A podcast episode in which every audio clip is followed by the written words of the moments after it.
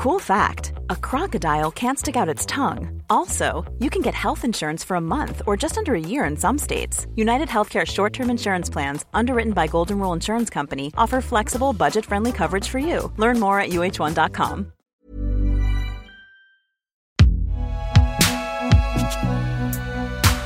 Et si jamais tu te demandes, c'est fait par Binge Audio.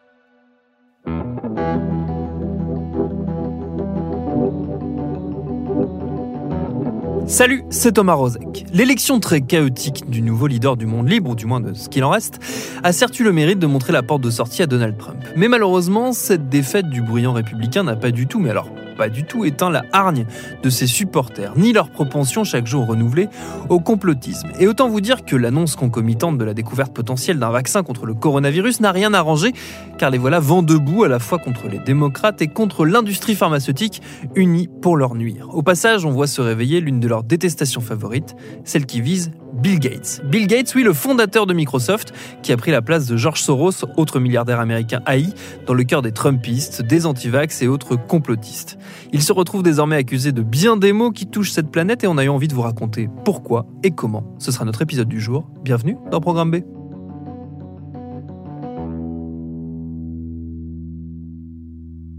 Bonjour Bill Gates, good morning Bill Gates. Bill Gates.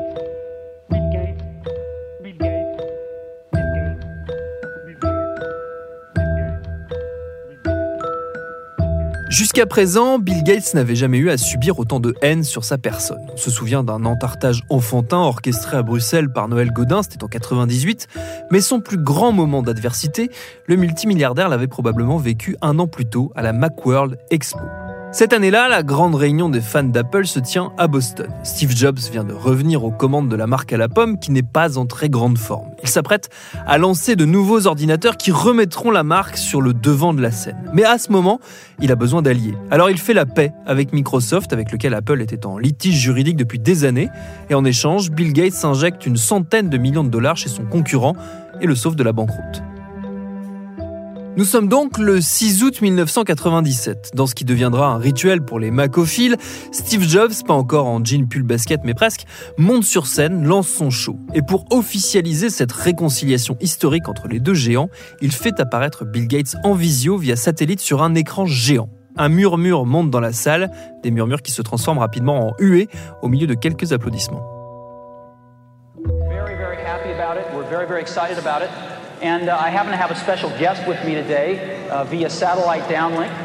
And uh, if we could uh, get him up on the stage right now. Imperturbable, un petit sourire au coin des lèvres, l'ennemi de toujours sait qu'il vient de jouer un bon tour et de clouer le bec à bon nombre de ses détracteurs. Lui, la figure de proue d'une informatique rébarbative, voire carrément chiante, vient donner une leçon de coolitude à Apple. C'est plutôt bien joué.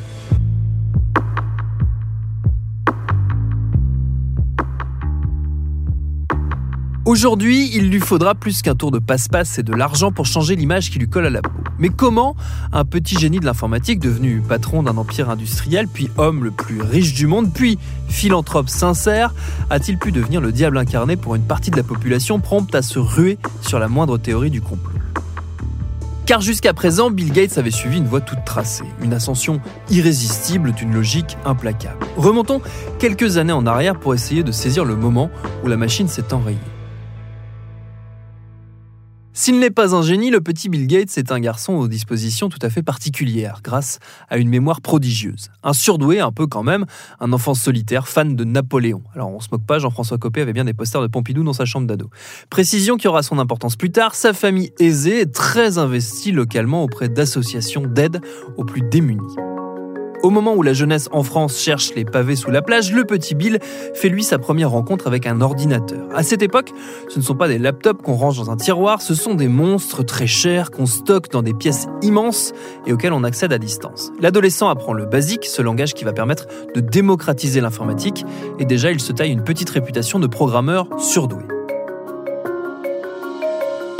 Il rentre à Harvard, mais il quitte la prestigieuse université pour créer Microsoft avant même d'avoir son diplôme. C'est là qu'il a l'idée, avec son compère Paul Allen, de créer des interfaces pour pouvoir utiliser les ordinateurs plus facilement. Ce sont les prémices de la démocratisation de l'informatique et de l'arrivée des micro-ordinateurs dans tous les foyers, un monde qu'il a imaginé et qu'il va fabriquer de toutes pièces.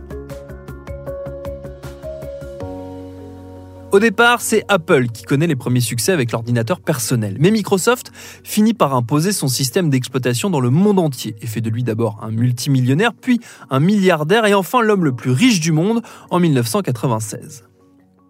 On a beau être un surdoué, on ne peut pas tout réussir et Microsoft va d'abord un peu louper le virage d'Internet en laissant filer les Google et autres Facebook. Alors certes, vu que l'entreprise a équipé jusqu'à 90% des ordinateurs dans le monde, elle a d'abord dominé l'univers émergent des navigateurs web avec son Internet Explorer installé partout et forcément massivement utilisé, Problème rapidement, son ergonomie, sa sécurisation, son modèle sont contestés et il va se voir détrôné par des alternatives de plus en plus suivies jusqu'à être totalement abandonné par Microsoft en 2019 qui préfère se concentrer pour ce qui est d'Internet sur le cloud.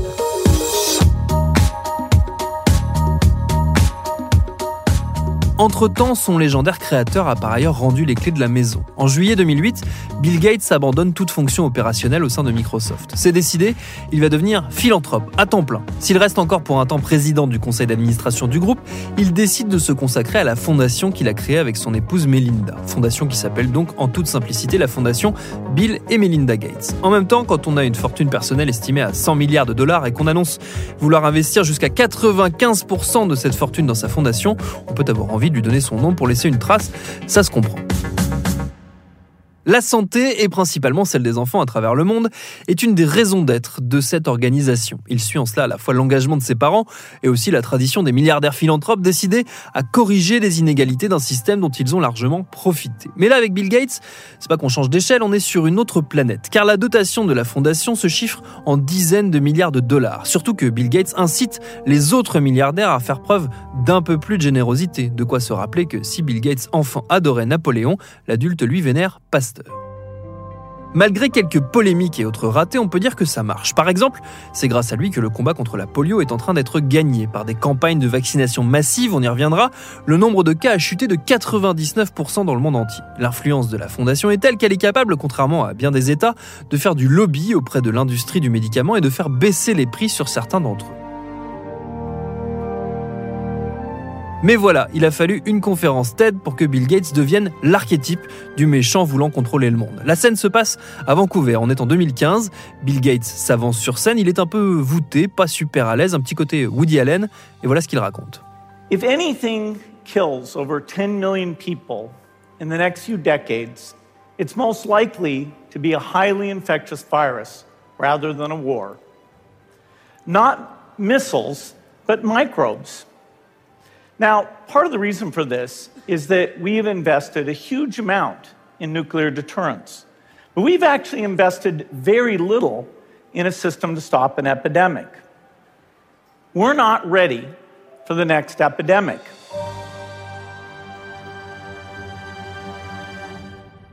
Ce que l'on peut traduire par si quelque chose tue plus de 10 millions de gens dans les prochaines décennies, ce sera probablement un virus hautement contagieux plutôt qu'une guerre. Pas des missiles, mais des microbes. Une des raisons est qu'on a investi énormément dans la dissuasion nucléaire, mais on a très peu investi dans un système pour arrêter les épidémies. Nous ne sommes pas prêts pour la prochaine épidémie. Plus troublant encore, il ajoute un peu plus loin. Il peut y avoir un virus où les gens sont infectés en bonne santé et prennent l'avion ou vont au supermarché. Observons une modélisation d'un virus se propageant dans l'air, comme la grippe espagnole en 1918. Voilà ce qu'il se passerait. Il se propagerait à travers le monde entier très très rapidement et 30 millions de gens mourraient de cette épidémie.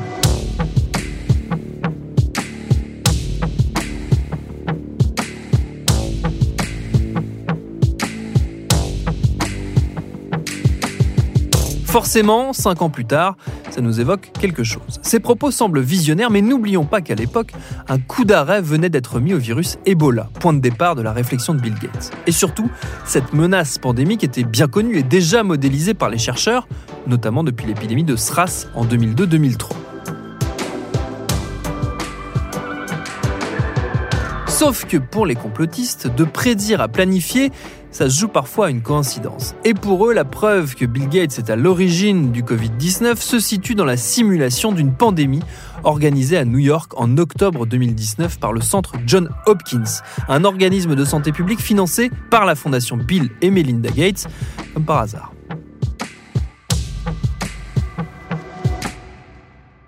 Cet exercice réunit des décideurs politiques, des chefs d'entreprise, des chercheurs pour réfléchir à une réponse en cas d'épidémie mondiale liée à un coronavirus. Tous les éléments sont présents pour nourrir la théorie d'une pandémie non seulement connue de Bill Gates, mais surtout provoquée, planifiée, organisée par lui. Dès janvier 2020, les médias complotistes vont s'emparer de cette simulation pour dérouler leur théorie. Très vite, celle-ci est partout, se diffusant encore plus rapidement qu'un virus, et ce sont des millions de mentions qui fleurissent sur les réseaux sociaux, écrasant au passage, selon un décompte du New York Times, toutes les autres théories du complot à la mode.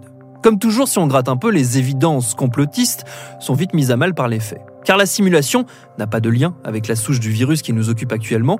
Il s'agissait bien d'un coronavirus, mais leur modélisation partait d'un virus fictif, né dans une porcherie brésilienne, et les données utilisées pour le scénario n'étaient pas du tout les mêmes que celles du Covid-19. Il faut dire que le terrain était favorable pour attribuer à Bill Gates l'origine de tous nos maux. Celui-ci n'était déjà pas en odeur de sainteté chez les antivax à cause de ses campagnes de vaccination massive destinées à éradiquer certaines maladies infectieuses. Il y a deux ans, on avait tenté de faire croire que le milliardaire n'avait pas fait vacciner ses propres enfants. C'est bien la preuve que les vaccins, bah, c'est bien pour les autres, mais pas pour soi-même. Désormais, chaque geste de Bill Gates, chaque déclaration, chaque fait passé est sujet à interprétation à sens unique. Parce que pourquoi aurait-il organisé cette pandémie si ce n'est pour faire encore plus d'argent? La preuve, la fondation Gates finance un institut de recherche britannique qui possède le brevet d'un vaccin contre le coronavirus depuis 2015. Bon, encore une fois, il s'agit d'un raccourci. Le centre de recherche en question travaille bien sur un vaccin contre un coronavirus, mais sur une souche affectant les poulets et pas les humains. Les antivax lui prêtent aussi des intentions génocidaires. Le milliardaire chercherait à réduire la population mondiale via les campagnes de vaccination qu'il finance. Là, c'est Sarah Cunial, députée antivax notoire et ancienne membre du mouvement 5 étoiles, qui relaie cette idée lors d'une intervention devant le Parlement italien. E dice testuali parole riprese da una sua dichiarazione Se facciamo un buon lavoro con i nuovi vaccini, la sanità e la salute riproduttiva, possiamo diminuire la popolazione mondiale del 10-15% e continua, aperte virgolette, solo un genocidio può salvare il mondo.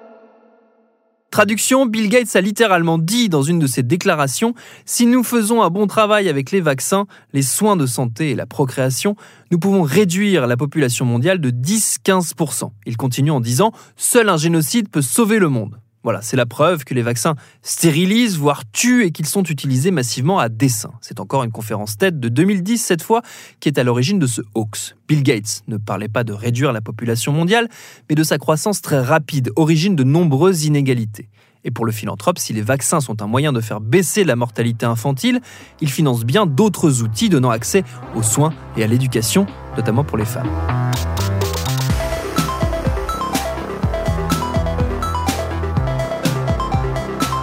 En plus de tuer pour les complotistes, les vaccins pourraient avoir bien d'autres utilités. Car là, on l'accuse de vouloir profiter des campagnes de vaccination pour inoculer des puces sous-cutanées afin de s'accaparer les données de santé à grande échelle. Et comme Bill Gates s'est dit favorable à la mise en place de certificats numériques de suivi du Covid-19, il n'en fallait pas plus pour faire le lien entre les deux sujets et lui prêter l'intention de mettre en place un vaste plan de surveillance en temps réel des individus à échelle mondiale. Tant pis si les certificats en question ne permettent pas de géolocaliser les individus, mais juste de savoir si une personne a été vaccinée. Tant pis aussi si cette technologie ne repose pas du tout sur des puces électroniques. Tout ça n'empêche pas des personnalités comme Juliette Binoche de relayer ses craintes sur son compte Instagram en y ajoutant une petite louche de 5G. On sait jamais, ça peut ne pas faire de mal. Ce sont des opérations organisées par des groupes financiers internationaux, principalement américains, depuis longtemps. Ils manipulent, sans être parano. Les vaccins qu'ils préparent en font partie. Mettre une puce sous-cutanée pour tous, c'est non. Non aux opérations de Bill Gates, non à la 5G. Toutes ces ambitions génocidaires et dictatoriales qu'on prête à Bill Gates ne pourraient pas avoir lieu si celui-ci n'avait pas mis la main sur l'Organisation mondiale de la santé. Et là, c'est le professeur Christian Perron, chef du service des maladies infectieuses de l'hôpital de Garches, qui le dit. Bill Gates, moi je l'ai vu parce que je travaillais à l'OMS, Bill Gates maintenant est propriétaire d'une bonne partie de l'OMS. Je peux pas dire le chiffre exact. Moi j'avais des copains qui travaillaient à l'OMS qui voulaient... Lui et la Chine, ils sont copropriétaires avec la Chine. Voilà, parce que le... j'avais des copains français qui voulaient titulariser. L'OMS n'avait plus un rond, les États participants payaient plus. Et, il m'a montré, un, collègue m'a montré sa fiche de paye, c'était la fondation Bill et Melinda Gates. A été directement payé ah, par la fondation Gates. Mais, l'OMS appartient à Bill Gates maintenant. Faut, c'est une notoriété publique. Bon, souvenez-vous, c'est le même professeur Perron qui a arpenté les médias les plus accueillants pour y asséner que la chloroquine, ça marchait, et que la deuxième vague d'épidémie, ça n'existait pas. Après, c'est vrai, c'est tellement tentant ces histoires de connaissances qui ont des preuves de complot comme celle de l'ami, d'un oncle, de ma femme qui travaille dans un ministère et qui sait quelle décision va prendre le gouvernement avant même que celui-ci n'ait pris le moindre arbitrage. Alors il est vrai que la Fondation Gates est devenue au fil des années un des principaux donateurs de l'OMS. Il n'est pas interdit de se questionner sur ce poids important pris par la Fondation qui influence certains choix en matière de politique de santé, mais ça ne lui est rendu possible que par la désaffection de certains États, comme les États-Unis par exemple, ou des dotations insuffisantes pour faire face aux enjeux actuels. Et la plupart des politiques mises en place par l'OMS résultent d'abord de négociations géopolitiques complexes entre les États qui la composent. Il est tentant d'imaginer Bill Gates dans son Xanadu 2.0, son manoir high-tech connecté construit près de Seattle, lui assis dans un fauteuil en train de caresser un chat blanc sur les genoux et de décider de l'avenir de la planète sur une map monde interactive incrustée dans le mur de son bunker au sous-sol. La seule chose qui est sûre dans tout ça, c'est que sa maison est vraiment surnommée le Xanadu 2.0, mais hélas, même ce clin d'œil à Citizen Kane donne aux retraités des allures d'agents plénipotentiaires chargés dans l'ombre de façonner le monde à sa main.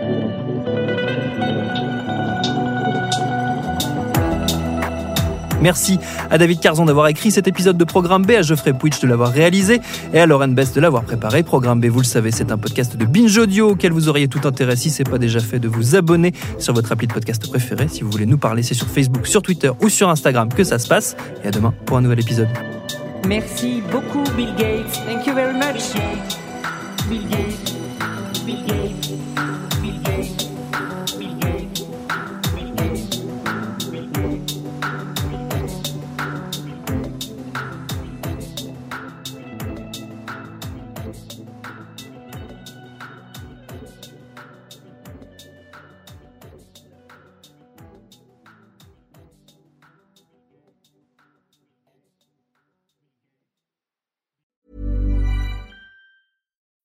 When you need mealtime inspiration, it's worth shopping Kroger, where you'll find over 30,000 mouthwatering choices that excite your inner foodie. And no matter what tasty choice you make, you'll enjoy our everyday low prices, plus extra ways to save, like digital coupons worth over $600 each week. You can also save up to $1 off per gallon at the pump with fuel points. More savings and more inspiring flavors make shopping Kroger worth it every time. Kroger, fresh for everyone. Fuel restrictions apply.